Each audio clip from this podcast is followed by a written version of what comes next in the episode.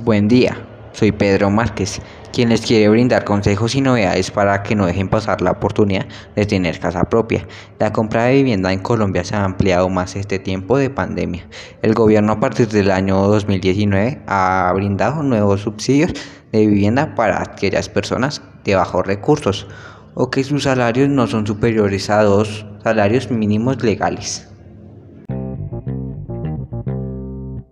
Iniciaré con el subsidio de concurrencia, aporte estatal para la adquisición de vivienda nueva. El encargado de este subsidio es Vivienda, en llave con los bancos, quienes son los postulantes. Este subsidio es de 17 millones de pesos. Subsidio inscrito es aportado por la Secretaría de Hábitat para vivienda en Cundinamarca. Aporta en dinero la suma de 8 millones. El subsidio que ofrece las cajas de compensación, el cual aporta un montón de 26 millones.